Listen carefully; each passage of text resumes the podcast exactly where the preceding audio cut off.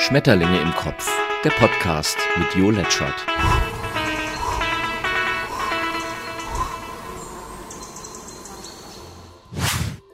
Moin moin ihr Schmetterlinge, Heiß ist es und gestern gab es schon eine wunderbare Folge mit Steffen, die Folge 50, aber die Welt steht ja nicht still. Und Olaf Scholz, der tut's auch nicht. Eben noch titelte die Bild mit Scholz vor der Hütte, weil der Bundeskanzler ja Urlaub in einer Hütte gemacht hat.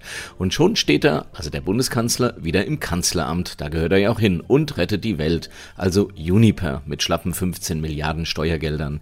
Diesmal muss es aber sein, also musste es ja bei den Banken auch schon. Naja, irgendwas ist ja immer. Jedenfalls bleibt diesmal die Bazooka in der Tasche und er trällert You'll never walk alone. Apropos Fußball. Uwe Seeler ist gestorben und mit ihm einer, der so aufrecht war, dass man ihm nicht mal übel genommen hätte, wenn er nicht gegendert hätte. Mach's gut, uns Uwe.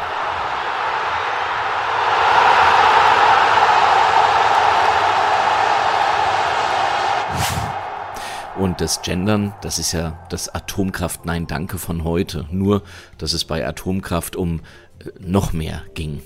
Auch für Polen, denn die fragen sich jetzt, ob sie die in Bälde abgeschalteten Atommeiler in Deutschland nicht pachten und weiter betreiben könnten. Das forderte zumindest die Rasem-Abgeordnete Paulina Matysiak. Der Krieg scheint nun auch die letzten kreativen Reserven freizusetzen. Und während wir uns Sorgen um eventuell austretende atomare Strahlung machen, erlaubt sich Japan selbst mal sein in Fukushima angefallenes atomar verstrahltes Wasser ins Meer zu leiten. Natürlich alles vorher gereinigt und sicher. China wiederum protestiert und droht, sollte Japan seine Interessen über das Wohl der Welt stellen. Ach, merkst du selbst. Die Welt versinkt derzeit in Feuer, ohne Wasser. Und wir fahren und konsumieren und sind immer noch weit entfernt davon, ansatzweise zu begreifen, dass es schon reichlich spät für Veränderung ist. Es scheint, als seien Konsum und auch das politische System nicht mehr für die Krisen dieser Welt geeignet. Apropos, die FDP indes hält an schnellem Fahren fest, wie der Teufel an der armen Seele. Merkst du auch selbst. Herr Kretschmer von der CDU und auch Teile der Linken wollen immer noch mit Putin reden, ich frag mich nur, worüber. Kretschmer will den Krieg einfrieren. Hört sich so oder so kühl an. Peter Feldmann wiederum, der will nicht reden und schon gar nicht über seine Abwahl. Bleibt abzuwarten, ob sich 30 Prozent Frankfurterinnen und Frankfurter finden, die ihn nicht mehr haben wollen. Man darf zweifeln. Neben Virus- und Kriegsspezialisten werden wir nun auch noch Gasturbinenfachleute. Die laufen zwar wohl wieder, aber es darf spekuliert werden, wo sich deren Ersatzteile befinden. Ein Insider behauptet, Russland selbst habe die Einfuhr noch nicht genehmigt. Russland dementiert und der Rest fällt immer wieder auf die russische Lügenmechanik rein. Man mag den Kopf über so viel Naivität schütteln. Dem Vatikan Apropos Kopfschütteln ist der Reformwille der Deutschen ein Dorn im Auge und erklärt, dass der synodale Weg in Deutschland nicht dazu befugt sei. Irgendwie stellt man sich Vertreter Gottes auf Erden doch anders vor. Und Franziskus verliert irgendwie immer mehr, je besser man ihn kennenlernt.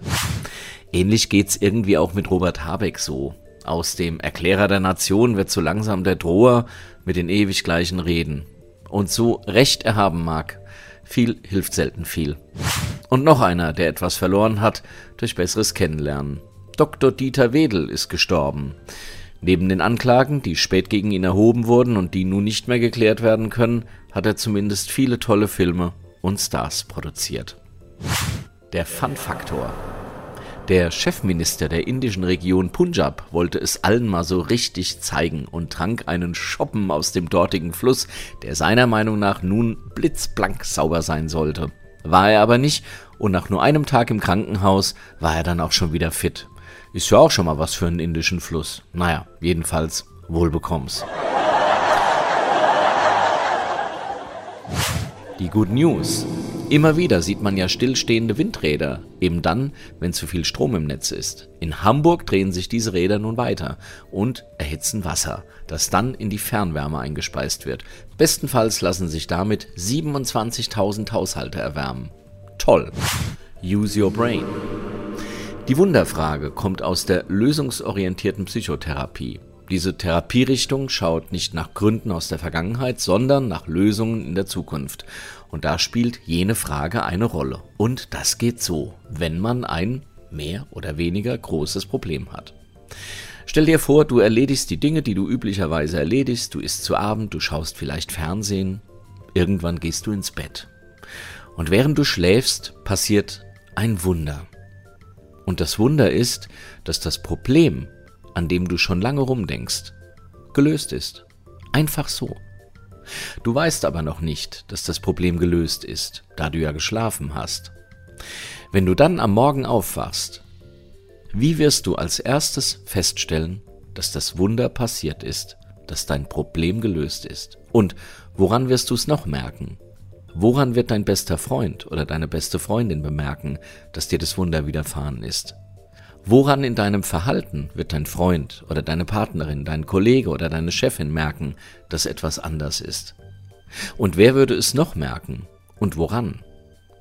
Das ist ein sehr großes Wunder. Was wäre vielleicht die erste kleine Sache, anhand derer du merken wirst, dass das Problem weg ist? Und wenn das Problem weg ist, was machst du stattdessen? Viel Spaß beim Wundern. Das war's für heute schon wieder. Bis zum nächsten Mal, alles Gute, spare Energie, auch wenn du es nicht musst, und bleib tapfer, denn you never stay alone. Dein Schmetterling.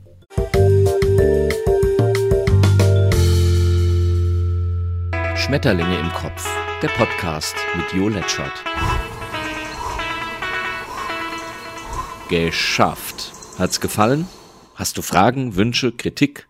Dann schau auf letchert.net oder schreib an jo.letchert.net. Und immer dran denken, böse Menschen haben keinen Podcast. Naja.